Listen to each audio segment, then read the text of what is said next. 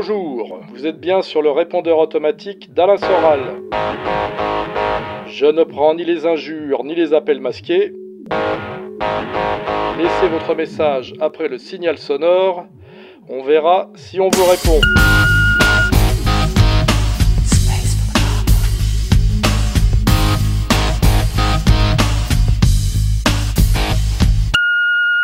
Mes respects président, Michel de Seine-et-Marne. Compte tenu de la crise inévitable à venir qui s'annonce comme inflationniste, alimentaire, énergétique, etc., ma question est la suivante. Un quinquennat de Macron ne serait-il finalement pas la meilleure chose qui puisse nous arriver? Que les gens ouvrent enfin les yeux sur ce qu'il en coûte de lire constamment des traîtres, des traîtres présentés comme étant le camp du bien. À l'inverse, ne risque-t-on pas la guerre civile sous le quinquennat Marine Le Pen, qui servirait aussi de bouc émissaire parfait pour faire porter le chapeau de cette récession, comme vous l'avez théorisé vous-même en 2017 En résumé, guerre civile sous-marine ou révolution sous Macron, soit l'espoir politique placé dans les urnes ou dans les burnes. Je vous remercie d'avance. Bon, bah, c'est pas une question, c'est pratiquement une analyse, effectivement, qui est assez fine. Alors après, le problème des élections, c'est que c'est un peu comme le football, on se prend au jeu. Et c'est vrai qu'il y a une dimension de spectacle et qu'on aimerait bien à un moment donné que le pouvoir menteur perde. Et c'est pour ça que bien malgré toutes les analyses, toutes les critiques que j'ai fait sur, euh, sur Marine, le RN, etc., j'aurais aimé qu'elle gagne uniquement pour avoir la gueule des confites, des, tenants du, du, bien et du pouvoir, euh, en voyant sa gueule apparaître comme, euh, comme vainqueur de l'élection. Ça nous rappelle la, la, fois où Le Pen avait réussi à prendre la place de Jospin. C'est vrai qu'il y a un moment jubilatoire, mais qui est en même temps effectivement le piège du spectacle politique et que passer ce petit moment de de spectacle et de jubilation, il faut revenir au sérieux. Il est évident que si Marine avait gagné, et d'ailleurs je précise que je pense qu'elle a gagné, hein, euh, Macron, enfin les forces qui sont au-dessus de Macron ont volé les élections comme ils avaient déjà volé la première fois en le mettant abusivement euh, au deuxième tour alors qu'il n'y était pas. Et puis comme on, a l'exemple Trump, et puis l'analyse du, système Dominion pour comprendre que euh, finalement, ce qui s'est passé de façon très grossière aux États-Unis s'est passé aussi en France euh, la dernière fois et ce coup-ci, de manière assez grossière aussi, puisque euh, quand on regarde le fameux épisode de France 2, on voit bien que Marine était devant et qu'à un moment donné, on peut imaginer que, que Macron gagne des voix avec le dépouillement des villes qui est plus tardif, mais ça ne fait pas perdre des voix à l'autre pour autant. Or, il y a eu exactement la même manip pour Marine qu'il y avait eu pour Trump, avec d'un seul coup des, des voix qui, disparaissent. Et puis simplement, il suffit de regarder la carte de France euh, de 2017 et celle de 22 sur les votes Macron-Marine-Mélenchon pour voir qu'il y avait une déferlante marine. Et d'ailleurs, euh, les dom-tom votent en général pour le pouvoir. Et quand euh, la candidate du RN fait en moyenne 65% dans les dom-tom, il doit quand même en rester quelque chose. On ne se retrouve pas à 42 en métropole. Donc je pense que, un, les élections ont été volées et que de toute façon, on est sorti de la démocratie déjà depuis un moment si tant est que c'est jamais existé, hein, mais euh, on, en est sorti complètement avec l'Union européenne. C'est la première remarque. Deuxièmement, je pense que Marine ne voulait pas gagner. Je pense, même s'il n'y avait pas une entente euh, Macron-Mélenchon-Marine, une espèce de triangle comme ça, où il y a une entente, parce que je pense qu'il il était terrifiant pour elle de prendre le pouvoir. Hein, c'est aller pas Poutine, quoi. Hein, et c'est assez incompatible avec son, comment dirais-je, sa vie privée et son attachement pour les chats. Hein, on la voit pas. Euh, prendre le pouvoir pour Marine sur une ligne réellement nationale et sociale, comme je l'ai dit, c'est déclarer la guerre à l'Empire de façon frontale, alors qu'on est un des enjeux centraux de l'Empire, nous la France. Et je pense que être euh, la, deuxième, la perdante, euh, je dirais perdante magnifique, euh, sauver sa boutique, euh, euh, se faire un bon petit groupe aux, législatives et avoir exterminé Zemmour, je pense que ça lui suffit largement et c'est au niveau de ce qu'elle peut faire et de ce qu'elle veut faire. Sinon, effectivement, on arrivait immédiatement à quelque chose de l'ordre de la guerre civile, avec les étudiants, les syndicats, les banlieues, le mur de l'argent, et donc son quinquennat aurait dès le départ été synonyme de catastrophe, alors qu'effectivement, avec la réélection de, Macron, on va jusqu'au bout. On va jusqu'au bout du mensonge, de l'infamie, de l'effondrement. Alors après, de penser que, que si Marine avait été élue, on, a, on, était dans la guerre civile, ça je pense que c'est à peu près vrai. Mais par contre, de dire que Mélenchon, en allant jusqu'au bout, va nous amener à la révolution, je pense malheureusement que cette révolution, compte tenu de ce qu'est devenu la France, sur le plan euh, idéologique, euh, ethnique, euh, de sa soumission aux États-Unis, de la, de, la, soumission des médias et des politiques au mondialisme. Je pense que le sursaut français ne peut venir que comme accompagnement d'un sursaut, je dirais, anti-mondialiste qui est aujourd'hui incarné par Poutine et par le tandem russo-chinois. Donc, je ne veux pas me plonger dans l'histoire passée, mais euh, disons que euh, la France peut accompagner une révolution, euh, je dirais mondiale, d'ailleurs qui serait une révolution anti-mondiale, mais ne peut pas, ne peut plus s'émanciper toute seule par elle-même. Je n'y crois pas, à moins d'une Jeanne d'Arc. Mais enfin, on voit que pour ceux qui ont vu Marion Maréchal en Jeanne d'Arc, je pense qu'ils ont depuis longtemps déchanté. Hein. Donc, moi, je je me dis, eh ben avec Macron, on descend jusqu'au jusqu'au fond du trou, ce qui est pas inutile pour qu'il y ait quand même des prises de conscience, qu'il y ait quand même, même parmi les élites, des gens qui pensent, qui, disent que trop c'est trop, et qui attendent effectivement le, la bascule, euh, on va dire, euh, russo-chinoise pour se mettre au service, ce qui serait d'ailleurs un peu mon cas aussi. Mais donc, euh, oui, il vaut mieux une fois qu'on a oublié le spectacle, que finalement Macron soit reconduit, première chose. Deuxièmement, ça va aller de plus en plus mal euh, à cause de sa soumission euh, aux forces mondialistes euh, qui sont les forces de l'argent et qui sont des forces intrinsèquement et objectivement anti-françaises.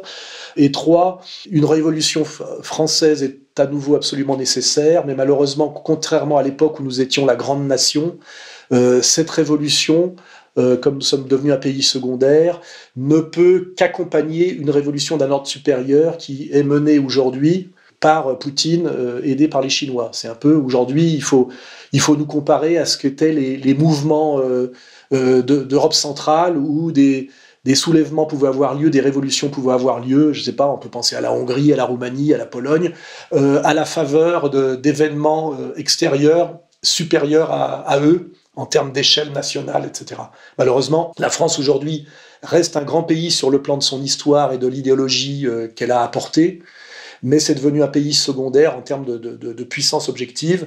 Et aujourd'hui, euh, sa seule marche, euh, je dirais, sérieuse et émancipatrice, c'est de s'émanciper de la mortifère tutelle impériale américaine, pour le dire comme ça, et de se rapprocher de l'offre russe qui est euh, beaucoup plus une, offre gagnant-gagnant et cohérente par rapport à, ce qu'on est, que la soumission à, l'Empire américain, où en fait nous sommes sacrifiés pour prolonger l'existence euh, sordide de, euh, on va dire, l'état profond américain. Voilà, c'est ça la, réalité objective, si je veux me servir de cette question pour, pour élargir, comme j'essaye de le faire chaque fois que je peux. Bonsoir, M. Soral, j'espère que vous allez bien. Euh, j'aurais aimé savoir ce que vous pensiez de Julian Assange et de son extradition qui a été annoncée euh, vers euh, les États-Unis. Voilà, j'aurais aimé avoir votre analyse sur cette situation. Merci et bon courage. Bah, Assange, c'est un sujet complexe parce que c'est à la fois une tragédie, parce que c'est un type qui a qui est plutôt au départ dans l'opposition gauchiste. Hein. Il n'est pas dans une opposition radicale comme on peut l'être nous, et qui effectivement joue à divulguer des, des informations qui sont quand même classés euh, plus ou moins secret défense par les Américains. Il est beaucoup aidé par la, la, la, gauche européenne branchée au départ. Hein. Il fait des couvertures de magazines, il a même une, un, un, statut d'un de, peu de, de, de, militant playboy. il ferait penser un peu à Branco comme genre de modèle. Il hein, faut se rappeler à l'époque, même si dans son organisation, il y a des gens qui dénoncent d'ailleurs sa pipolisation et sa dérive, euh, sa starification. Hein, il, y a des, perd des gens dans sa propre organisation. Et je pense que là, il a un peu la tête qui lui tourne, quoi. Et il ne mesure pas qu'en fait, euh, attaquer les intérêts profonds de l'État américain et de l'État profond américain, il ne mesure pas à quel point c'est pas un jeu juste politique. Euh, qu'on peut comprendre de façon gauchiste, hein, parce que c'est toute l'ambiguïté, ça devient quelque chose de très dangereux. Et à un moment donné, eh ben, il est, le, pouvoir américain veut se le payer, et là, on a l'effondrement progressif et inéluctable de ses soutiens par la gauche branchouille, euh, qui fait qu'il passe des années euh, dans l'ambassade, je crois, d'Équateur, là, en, en Angleterre, à Londres. Il est ce qui est déjà très dur comme, euh, comme épreuve, puisqu'il y passe, je crois, 7 ans, hein, ou, dans, une pièce pratiquement, ce qui doit être très très dur. Je rappelle que moi, j'ai été invité par Poutine comme journaliste non aligné au congrès de 2017 qui s'était passé à Moscou, et que dans ce cadre-là, j'avais pu échanger euh, très très euh, modérément avec d'autres, dont d'ailleurs Colomb, avec Assange, qui était en duplex avec nous dans la salle. Donc j'ai un souvenir à l'époque où il était encore en forme, combattant, avec des soutiens. Et puis petit à petit, ben, trahison après trahison, soumission après soumission à la toute-puissance de l'Empire américain et à son extrême violence, parce que c'est tout le problème, c'est que souvent les gens, à cause de, la force d'Hollywood, ne voient pas l'extrême violence et l'extrême cruauté de l'Empire américain quand on s'attaque à lui, et pensent toujours que ça, c'est l'apanage, de, on va dire, de l'URSS, parce qu'il y a des gens qui sont toujours à l'URSS. Et là, on voit que euh, Assange est progressivement sacrifié par les, démocraties occidentales qui devraient le protéger et qui va finir par être livré aux Américains qui lui promettent euh, la prison à vie. Donc c'est une grande tragédie parce que c'est un peu la tragédie du gauchisme d'une certaine manière, Assange. Euh, c'est des gens qui en fait ne, pensent mener une guerre démocratique à des forces antidémocratiques et qui ne comprennent pas qu'en fait, en tant que gauchistes, ils sont encore euh, protégés et font partie du jeu, là je penserai à Branco, à condition de ne pas aller trop loin, et que lui en fait il s'est enhardi, poussé d'ailleurs par les médias, hein, il faut se rappeler à l'époque, hein, et qu'il a franchi la ligne, rouge sans vraiment s'en rendre compte, justement parce qu'il vient du gauchisme et pas comme moi de quelque chose d'un peu différent, et que là euh, il réalise jour après jour comment on avance vers la mort, euh, qu'en réalité, quand on touche à l'Empire, toute cette mascarade de démocratie occidentale euh, pour la liberté d'expression, etc., s'effondre et vous laisse seul, quoi. Et, euh, et, ça, et ça va aboutir, in fine, à son extradition. Et là, je le plains terriblement. Euh, voilà, j'ai une grande tristesse pour lui. Et en même temps, pour que ce soit pédagogique ce qui lui arrive, je rappelle qu'il vient quand même du, du, gauchisme branché, quoi. Hein, et que quelque part, que les gauchistes branchés qui l'ont abandonné et les gauchistes branchés qui l'ont soutenu, ou les gauchistes branchés qui ont pensé que c'était ça la vraie opposition radicale, eh ben comprennent effectivement que malheureusement, c'est quelqu'un qui était dans le spectacle, qui en est sorti sans s'en rendre compte et qui aujourd'hui est de façon tragique dans la vraie réalité de ce que c'est qu'une lutte impériale qui dépasse les cadres autorisés euh, de ce qu'on appelle effectivement le petit jeu de la fausse opposition ou de l'opposition relative du, gauchisme au pouvoir. Voilà. Si je veux être un peu euh, pédagogue, c'est ça que je dois dire sur l'affaire Assange. Et j'incite les gens à, se plonger dans son parcours complet et, vérifier, et, je les invite à vérifier euh, du sérieux de ce que je raconte. Hein. Voilà comment euh, il est passé, je vous dis, d'opposants people branchés dans la tradition typiquement gauchiste euh, qui nous renverrait aujourd'hui à Branco ou à, ou à Ruffin, à quelque chose qu'il a dépassé et qui fait qu'aujourd'hui, son chemin est sans retour. Voilà. Et c'est ça qu'il faut comprendre. Oui, bonjour Monsieur Soral. voilà, je vous envoie ce message. Il est vrai qu'on entend de moins en moins de vos nouvelles, malheureusement. Et euh, du coup, je souhaitais vous poser cette simple question. Euh, comment allez-vous? Que devenez-vous? Et est-ce que vous avez des projets pour la suite?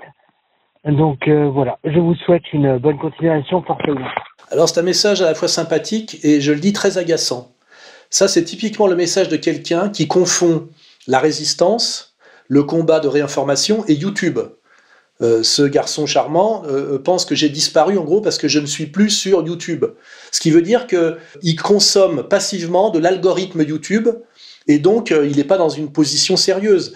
Je fais remarquer que rien ne s'est arrêté de mon activité. ER, égalité, égalité réconciliation, est en ligne, existe, et le premier site de réinformation de France. Dans le cadre d'égalité réconciliation, et, sur ce site, je continue à agir comme je l'ai toujours fait par des émissions. Je rappelle à l'émission C'est parti mon kiki, je rappelle Soral a presque toujours euh, raison, je rappelle d'ailleurs Soral répond. Donc en fait, j'ai juste disparu de YouTube, euh, d'Instagram et de, Twitter. Bon bah ça c'est ce qui prouve que je suis un vrai opposant. Hein euh, c'est comme ça qu'on vérifie les, les, vrais, les, vrais, et les faux opposants, ou les opposants, je dirais, sous contrôle, pour revenir au sujet d'Assange, euh, euh, par exemple. Par exemple, vous voyez, Vincent Lapierre, lui, est toujours sur YouTube. Vous voyez, j'ai pas besoin d'en dire plus. Mais on se bat, on est présent, notamment sur Odyssée. Donc là, si je veux être un peu pédagogue aussi, j'incite les gens qui sont dans une démarche de, de, de résistance, de réinformation, à comprendre que ce qu'on appelle les GAFA, c'est le pouvoir aujourd'hui et qu'Internet a été progressivement entièrement repris par le, pouvoir mondialiste, mais que heureusement il y a des petites alternatives qui se sont montées, là je sais pas, Rumble, Odyssey, et qu'il faut quand même faire l'effort de sortir de la soumission et du confort YouTube pour aller sur ces nouveaux supports. Et visiblement, ce, garçon ne le fait pas. Hein. donc là, je le gronde un peu. Hein. Et par ailleurs, je, rappelle que la justice française continue à me persécuter comme jamais. Et régulièrement, je prends des condamnations euh, en France. Et mes, activités sont poursuivies en France parce que le fait d'être réfugié me protège de l'incarcération immédiate mais n'arrête rien des persécutions qui, euh, jouent contre moi et qui sont pénales, fiscales, etc. Donc une fois de plus, pour être pédagogue, je dirais euh, en conclusion, ne confondez pas YouTube et l'action résistante. Et si vous en êtes encore à croire que la résistance, c'est, euh, comment dirais-je, de consommer passivement euh, YouTube par les algorithmes qui vous font des propositions, eh ben, eh ben vous, vous restez à la dissidence de seconde zone qui est un leurre. Et, à ce moment-là, ben, je vous dis, consommez du, Lapierre et du Branco. Hein. Mais sinon, faites un effort.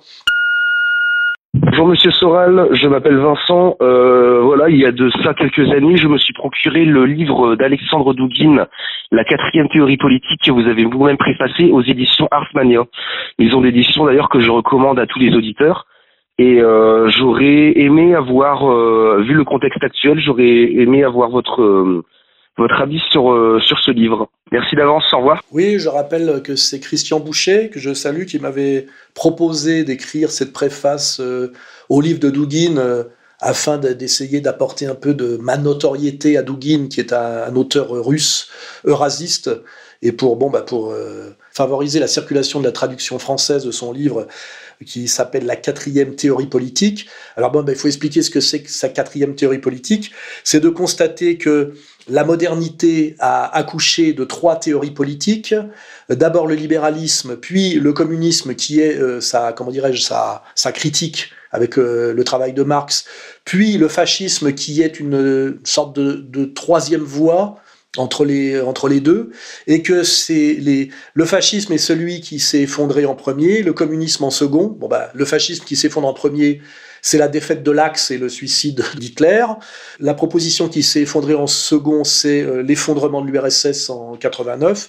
Et donc, il constate que ne reste vivant de ces trois théories politiques que le libéralisme, qui est à la fois le plus ancien et finalement le plus solide parce que peut-être le moins radical, euh, le plus complexe. Et pourtant, euh, la théorie de Dugin, qui rejoint euh, la nôtre et celle de tous les gens un peu sérieux, c'est que ce libéralisme n'est absolument pas satisfaisant, n'est pas la fin de l'histoire, comme le disait Fukuyama, ou la réconciliation de l'idéologie et de la rationalité, hein, on peut le dire de plusieurs manières, mais quelque chose de totalement chaotique et même de profondément irrationnel, et qui appelle une quatrième théorie politique. Et, et là, Dugin parle de l'eurasisme, qui est une sorte de retour à la tradition euh, qui serait incarné aujourd'hui par euh, notamment le, on va dire le tandem russo-chinois et euh, plus près de nous la politique de Poutine, c'est-à-dire en fait une réconciliation d'une certaine modernité technique qu'on ne peut pas abandonner avec une vision traditionnaliste sur le plan des idées, hein, c'est-à-dire euh, garder la modernité technique, mais euh, se, séparer de la modernité idéologique mortifère. Et la modernité idéologique mortifère, eh ben, on le comprend bien aujourd'hui, c'est le wokisme. Hein, voilà. Et donc la quatrième théorie politique de Dugin, ça rejoint en fait euh, de loin la révolution traditionnelle dans l'école allemande. Ça rejoint ma ligne gauche du travail, droite des valeurs dans la proposition que je fais en France. Et donc, euh, il y a des ponts. Alors, cette quatrième théorie politique est, une, euh, est, un, comment dirais-je, un constat de nécessité et effectivement euh, quelque chose dont le monde devrait accoucher pour ne pas aller au chaos total. Et on voit bien qu'aujourd'hui, ça, ça rejoint totalement ce qui se passe en Ukraine. Hein, et ça met en évidence que la modernité a accouché de trois systèmes qui étaient opposés mais qui venaient de la même matrice euh, euh, que lui appelle descartrienne, hein, parce que c'est un russe. Il ne faut pas oublier que la philosophie, c'est c'est plutôt profondément dans, le, dans, la modernité qui nous concerne, un dialogue, je dirais, franco-allemand, hein, pratiquement. Donc lui, il voit bien l'impasse Descartes, ce qu'il appelle, lui, il montre du doigt Descartes, ce qu'on appelle la rationalité individualiste, hein, qui, est effectivement euh, la matrice de la modernité.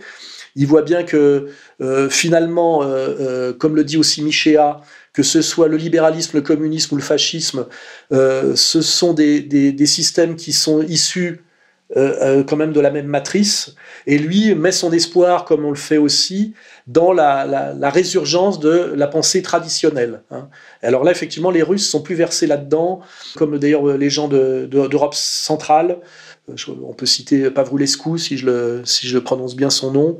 Et effectivement, pour les Français, c'est beaucoup plus lointain. Hein, voilà. Mais cette quatrième théorie politique, eh ben, c'est l'aspiration aujourd'hui à euh, quelque chose qui nous sort du, comment dirais-je, de l'empire américain et de cette euh, double idéologie qui est la modernité technicienne, malheureusement au service de la modernité idéologique qu'on va appeler le wokisme, c'est-à-dire la destruction de toutes les valeurs, euh, et de, de voir comment on pourrait effectivement, sans revenir au fascisme, parce que ça c'est ce que dit bien Dugin, c'est qu'on ne peut pas revenir au fascisme et on ne peut pas revenir au communisme, et qu'il faut donc accoucher d'une quatrième théorie politique pour combattre euh, le libéralisme qui est aujourd'hui l'idéologie mondiale dominante. Et euh, c'est pour ça que les critiques pensent que Dugin inspire Poutine, ce qui est plus ou moins vrai, parce qu'effectivement, si on cherche un acteur politique majeur aujourd'hui euh, qui tente d'appliquer politiquement cette quatrième théorie politique, c'est-à-dire la convergence d'une modernité technique et d'une tradition idéologique, eh ben on pense immédiatement à Poutine, et aussi, si on veut aller un peu plus loin, euh, au travail que fait en ce moment Xi Jinping en essayant de, comment dirais-je, de faire que son empire technicien, qui, est la réalité de la Chine contemporaine, euh, euh, passe quand même sous le contrôle spirituel et idéologique du néo-confucianisme. Hein. Il y a cette même conscience qu'il faut absolument que la modernité technique soit encadrée et surdéterminée par quelque chose de spirituel que qu'on appelle la tradition. Cette tradition, pour ceux qui ont lu euh, euh, notamment euh, Evola et plus encore Guénon, doit être surdéterminée par une spiritualité d'ordre traditionnel. Voilà, c'est le constat que font tous les gens sérieux. Je le fais aussi d'ailleurs. Il faut absolument que la modernité technique sur laquelle on ne peut pas revenir s'émancipe de la modernité idéologique qu'on peut appeler euh, dans sa phase terminale actuelle le satanisme. Et pour ça, il faut donc euh, une résurgence spirituelle qu'on appelle la tradition. Et, euh, la lecture de Guénon est très utile pour ça. Et donc, voilà, c'est ce que je dirais. Il faut lire Douguin, effectivement, pour comprendre ce qu'apporte en ce moment la Russie poutinienne au monde et ce qu'elle peut nous apporter à nous plus précisément. Il faut lire les penseurs traditionnels euh, Guénon, euh, et voilà. Il faut lire donc aussi mon, mon, livre euh, Comprendre l'époque. Pourquoi l'égalité qui parle effectivement de ça aussi. alors nous, en tant que Français, on parle plus comme solution du néotomisme, c'est-à-dire de faire articuler, de faire passer la modernité technicienne et ce qu'elle engendre de dangereux à nouveau sous le contrôle de la, de la, de, la comment dirais-je, de l'idée, de l'idée incarnée par le Christ. Hein. on, est, on est plus là-dessus aussi, nous. Euh, c'est d'ailleurs la conclusion de mon livre euh, Comprendre l'époque.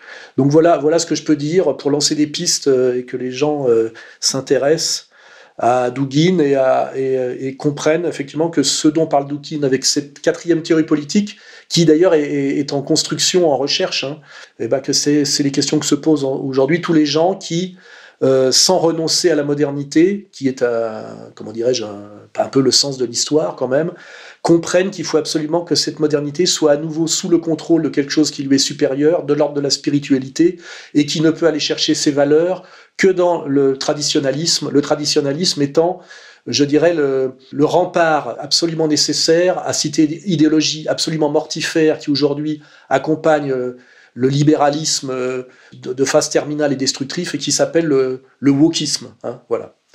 J'espère que j'ai été assez clair. Sinon, bah, vous allez aux, lectures que je vous ai conseillées, c'est-à-dire Evola, Guénon, euh, Dugin et aussi le, Soral du Comprendre l'époque, pourquoi l'égalité. Bonjour. Tout d'abord, merci pour votre travail d'information et votre persévérance. Ma question est la suivante. Euh, dans le contexte actuel, sur quels critères principaux, selon vous, les Français qui souhaitent s'expatrier doivent-ils se baser pour euh, choisir une destination? Merci beaucoup. Bah, je crois que cette question a rapport avec le sujet précédent. C'est que quand on comprend euh, où est le mal et d'où vient toute cette souffrance contemporaine, qui, qui d'abord un constat paradoxal, c'est que malgré tout le progrès accumulé, le progrès technique, la souffrance euh, humaine euh, est de plus en plus prégnante sur le, sur le mode de la dépression. La violence sociale aussi est de plus en plus grande, qu'elle soit d'ailleurs violence sexuelle, violence raciale, euh, violence, voilà, violence générale et quotidienne. Et on voit bien effectivement que ce qui génère cette violence qu'on pourrait qualifier d'indifférenciation des valeurs, négation de la différence des sexes qui est à l'origine de tout, euh, mépris de la différence des âges, euh, mépris de la différence des cultures et donc des ethnies, hein, c'est-à-dire cette, cette table rase finalement qui est en train de s'opérer par le libéralisme mondial. Hein. On parlait, pour ceux qui ont peur de la table rase, on, on, a échappé à la table rase du, du marxo-communisme, mais on n'échappe pas à la table rase euh, du, du, de, ce que produit le libéralisme avec euh, effectivement la destruction de, toutes les différences qui sont constitutives euh, et qui sont euh, le fondement anthropologique de l'humain et des humains. Donc, pour répondre à la question, il faut donc aller vers des territoires où la tradition est encore présente, c'est-à-dire où l'idéologie mondialisto-woke sous pilotage financier, euh, on va dire américain pour ne pas dire des mots qui fâchent, est moins puissant. Donc ça veut dire aller aujourd'hui euh, sans doute vers les pays euh, plus à l'est, les pays moins développés, et sans doute pour nous qui sommes des Européens, des Caucasiens, des Occidentaux, ben c'est sans doute aller, vers la Hongrie, aller vers euh, la Serbie, aller vers la Russie, alors peut-être aller plus loin euh, encore vers euh, vers, euh, je sais pas, je, rêve de visiter Astana, vous voyez, vers, euh, vers des, des, régions comme ça, ou même pour des, radicalement peut-être pour des, des gens d'autres confessions que la mienne, aller vers la Tchétchénie, mais en tout cas aller vers des, des pays plus ancrés dans la tradition ou qui font retour à la tradition et d'une certaine manière moins modernes. Alors évidemment, je pourrais parler aussi de l'Amérique du Sud, mais le problème de l'Amérique du Sud, c'est qu'il y a l'empire américain qui domine cette cet espace euh, géopolitique. Et donc, il y a toujours le danger de, de se faire rattraper, châtier, euh, le danger des révolutions, alors que les Américains sont, à mon avis, assez impuissants euh, pour agir sur ce qu'on pourrait appeler la zone d'influence russe. Hein, voilà. Donc, pour nous, la, réponse, est assez simple. Hein. il faut aller vers des pays moins soumis à la double modernité, je dirais, financière et woke, c'est-à-dire à l'influence euh, qu'on dirait américaine. Hein. Euh, et pour ça, bah oui, bah, les pays que je, viens, que, que, je viens de vous dire, moi-même, si je devais me protéger vraiment sérieusement, j'irais rejoindre Xavier Moreau euh, à Moscou. Hein. voilà ma réponse.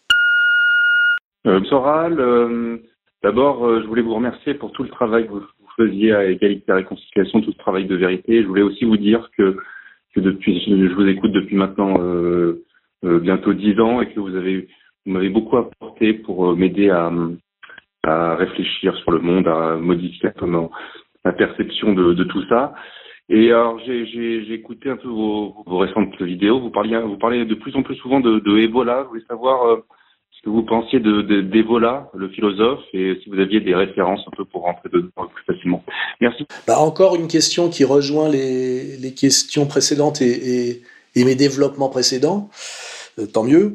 Euh, oui, bah, euh, Evola, on l'édite. Je, je rappelle qu'on édite plusieurs livres de lui. C'est un auteur italien traditionnaliste qui n'est pas tout à fait synonyme de, Guénon qui lui est antérieur.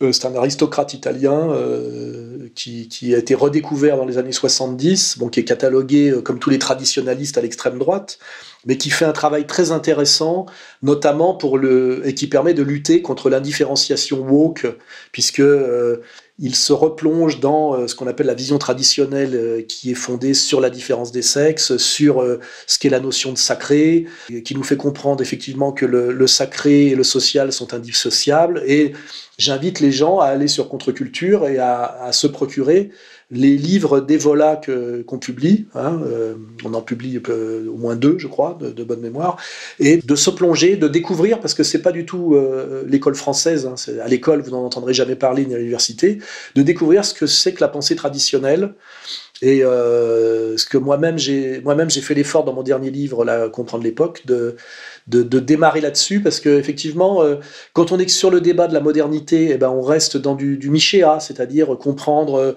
euh, la duplicité du progrès entre monde, libéral et monde euh, euh, anti-libéral, mais de voir que c'est la même matrice dans les deux cas.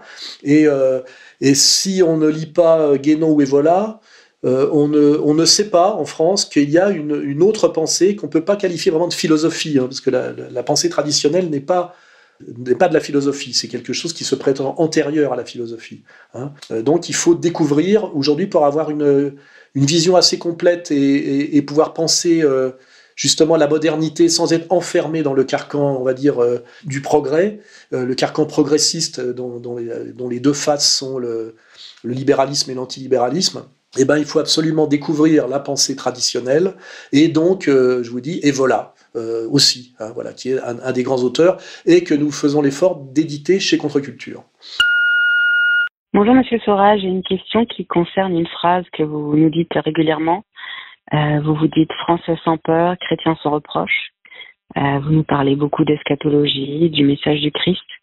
mais je vous ai jamais entendu parler de manière plus personnelle de la religion et je me demandais si vous étiez un catholique pratiquant et si oui, est-ce que vous pratiquez en ce moment euh, la prière?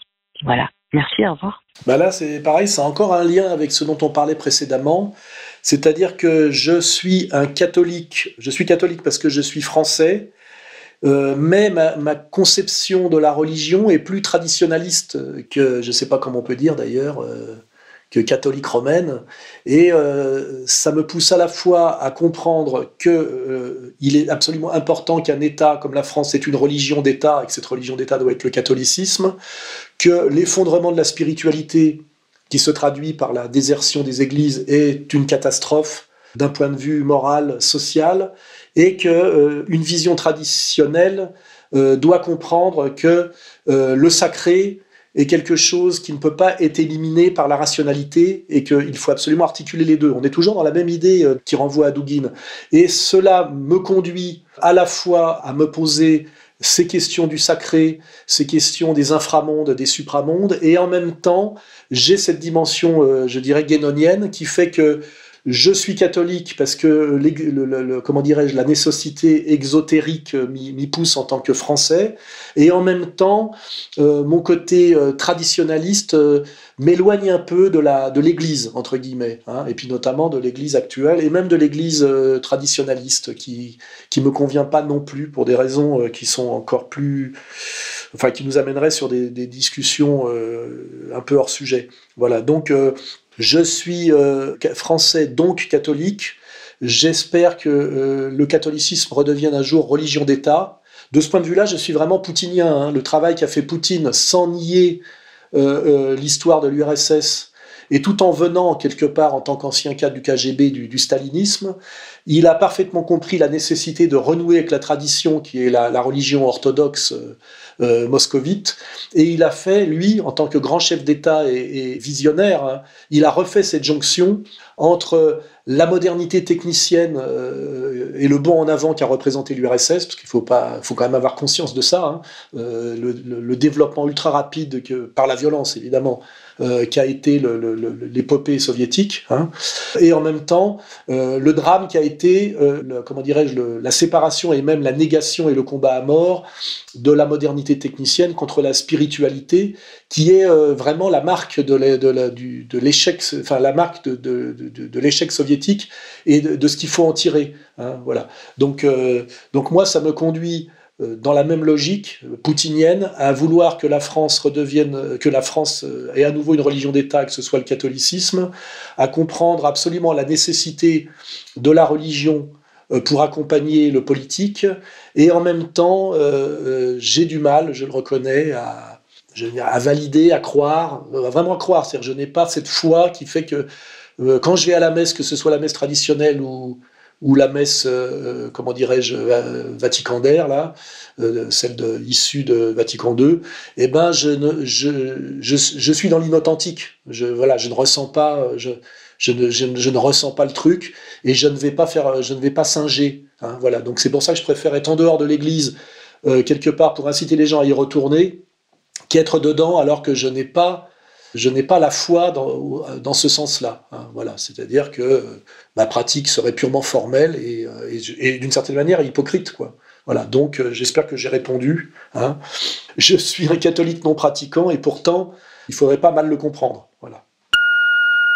Bonjour Président, je me présente, je m'appelle Bernard Antoine et il y a bien longtemps que je n'avais pas saisi le téléphone pour avoir votre point de vue. D'abord, Salutations chaleureuses à l'équipe d'égalité et réconciliation qui fournit un travail de grande qualité. Cela fait plaisir de voir que la résistance est toujours présente face aux mensonges de l'Occident. Président, je n'aime pas la société actuelle parce qu'elle se base sur le paraître plutôt que sur l'amour. D'après vous, est-il possible de voir un retournement de situation grâce à la Russie ou est-il trop tard pour les peuples d'Occident? Amitié d'un homme intègre et loyal Certes, ça ne fait pas rêver les ménagères, mais moi, c'est ce qui me plaît. Oui, bah, on tourne toujours autour des mêmes sujets, comme quoi l'actualité, à mon avis, même si c'est par des voies subconscientes, je parle de l'actualité ukrainienne, nous amène à toutes ces questions. Hein. La question, euh, c'est bien que en ce moment, contrairement à ce que nous disent les médias menteurs au service de l'empire du mensonge, c'est bien Poutine aujourd'hui qui essaye de sauver la civilisation de son effondrement sataniste euh, totalement incarné aujourd'hui par l'Ukraine de Zelensky. Hein. Zelensky euh, et l'Ukraine de Zelensky incarnent vraiment l'effondrement sataniste de l'Occident et le pire notre avenir dans le sens du pire. Hein. Et Poutine, de ce point de vue-là, euh, est l'espoir. Alors la question, c'est que euh, Poutine a déjà du mal à sauver le peuple russe, hein, qui est tenté par l'occidentalisme. En fait, euh, Poutine lutte beaucoup aussi en Russie contre un ennemi intérieur, qui est d'ailleurs lié à la bourgeoisie des grandes villes, qui est cette fascination pour l'Occident. Hein.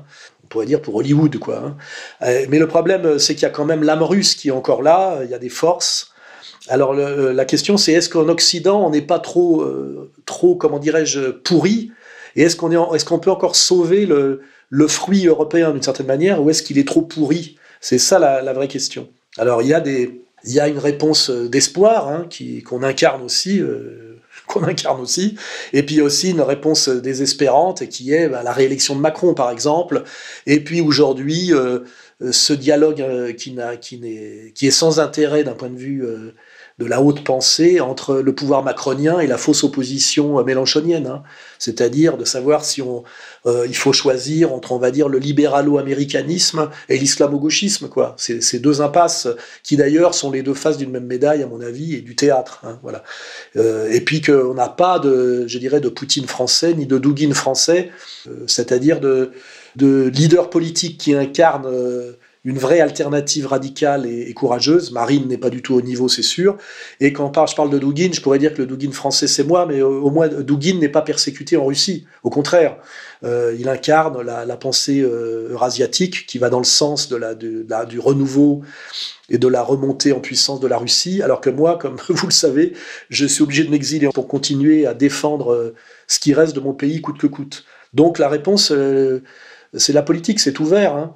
J'espère que la France pourra être sauvée malgré euh, là où elle est tombée et là où elle est descendue. Elle ne pourra pas le faire par elle-même, c'est sûr, et, je le dis depuis longtemps, je compte sur Poutine pour nous y aider.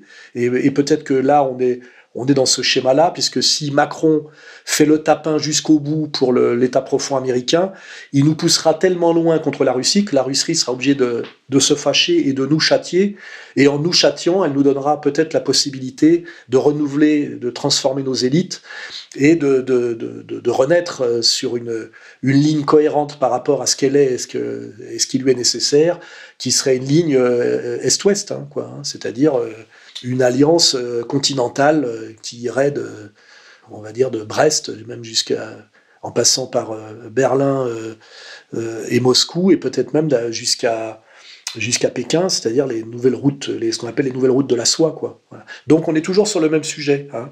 Mais la situation française actuelle avec le, l'espèce de triangle Macron-Mélenchon-Marine ne nous rend pas très optimistes. Mais ce qui me rend optimiste, moi, c'est euh, la victoire euh, certaine de, de Poutine en, en Ukraine, le jusqu'à-boutisme délirant incarné par Van der Leyen, là, des traîtres de l'Union européenne, qui poussent l'Europe à, faire, à se sacrifier pour l'État profond américain, que je ne confonds même pas avec l'Amérique, pour moi incarné par Trump, et que ce jusque-boutisme de, de macronien poussera Poutine à aller peut-être plus loin que la dénazification de l'Ukraine, mais aller jusqu'à la dénazification de la France.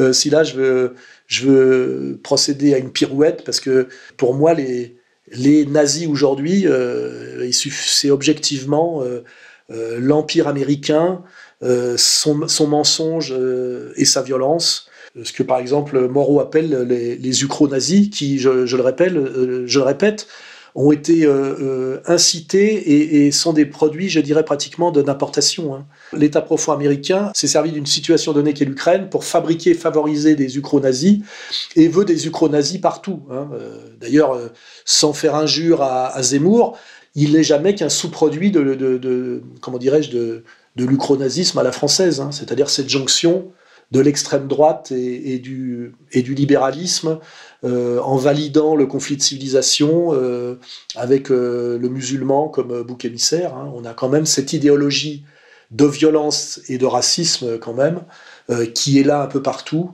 même en France. Et bon, ce qu'on peut dire, si je, là on sort un peu du sujet, c'est qu'avec 7%, on constate que la France est prémunie, je pense, parce, parce qu'elle est, et là il faut lire Todd, ce qu'elle est fondamentalement, c'est-à-dire que la France est, un pays où il est très difficile de vendre du, suprémacisme racial, de par son, être géopolitique euh, éminemment et évidemment composite, euh, c'est-à-dire il y a Marseille, il y a Paris, euh, il, y a, Dunkerque, et avec tout ça, il est très difficile de vendre au peuple français, de par son histoire, sa réalité géographique, du suprémacisme racial. Allô, bonjour Monsieur Soral. Pourriez-vous m'expliquer pourquoi M. Netanyahou, Premier ministre pendant très longtemps d'État d'Israël, a été débarqué rapidement et il a été mis en minorité au Parlement euh, israélien? On a entendu parler de lui. Et est-ce que cela a pour conséquence que tous les escrocs séfarades du sentier qui ont trempé dans les histoires, dans les affaires carbone, euh, euh, escroquerie au président et autres qui s'étaient réfugiés en Israël ont été rapatriés, ont été extradés alors qu'Israël n'extrade pas ses citoyens, ont été extradés en France et maintenant on les voit sur le plateau de Cyril Hanouna. Merci pour vos explications.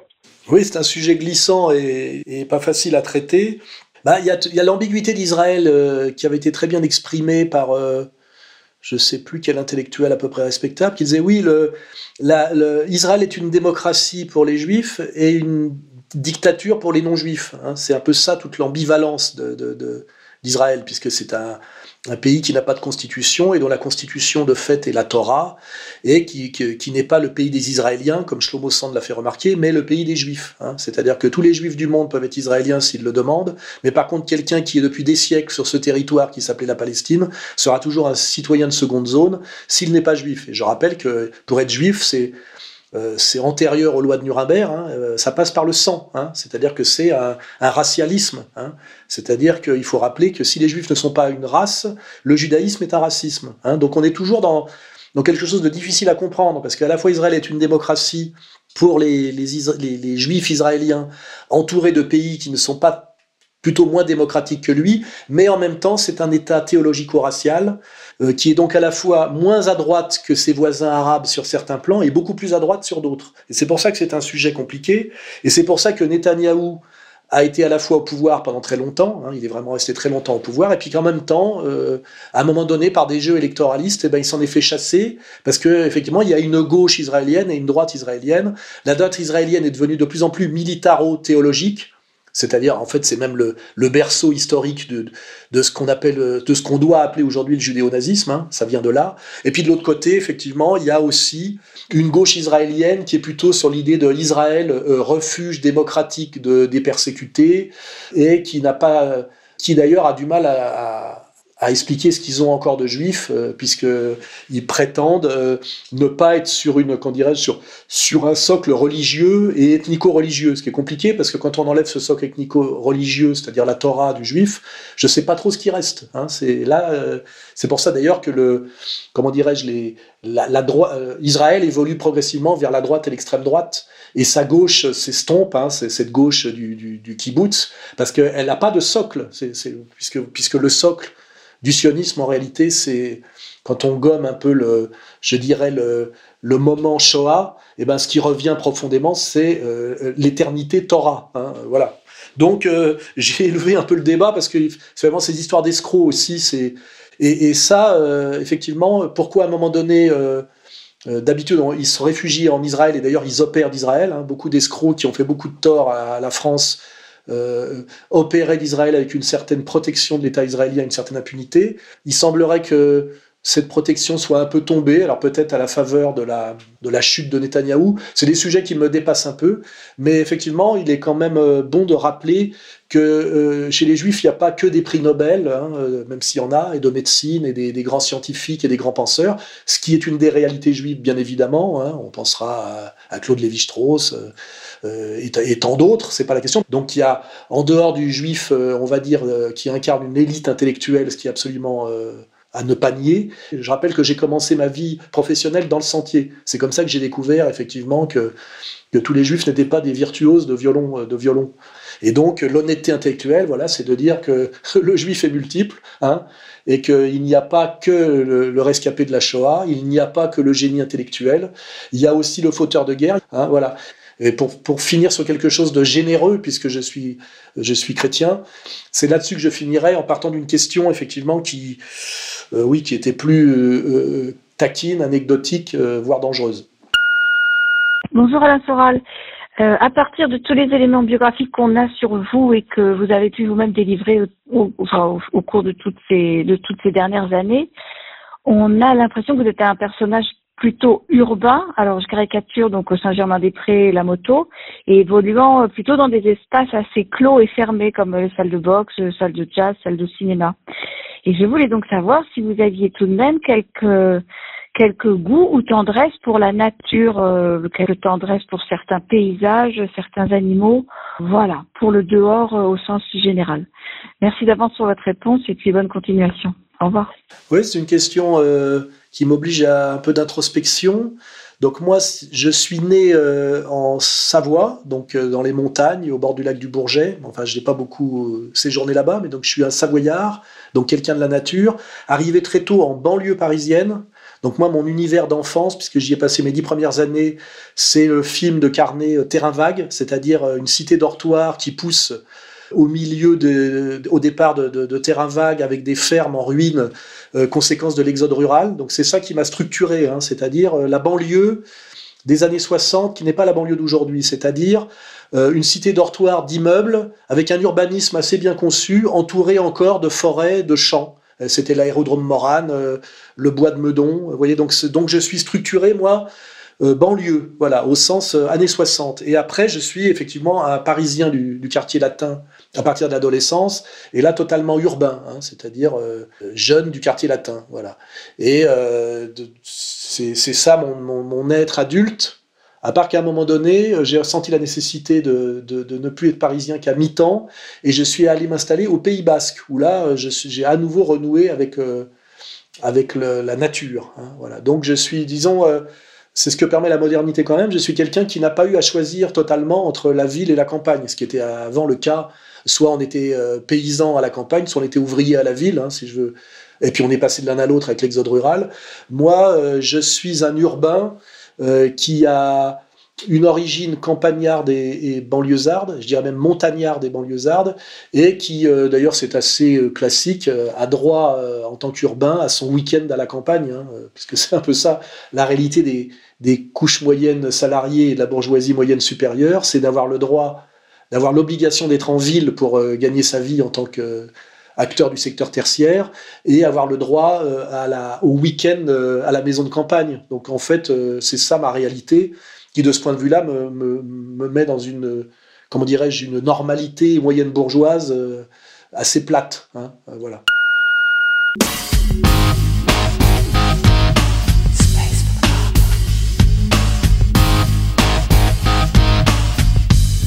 Si vous souhaitez poser d'autres questions à Alain Soral ou lui répondre, appelez au 0899 25 22 66. 0899 25 22 66.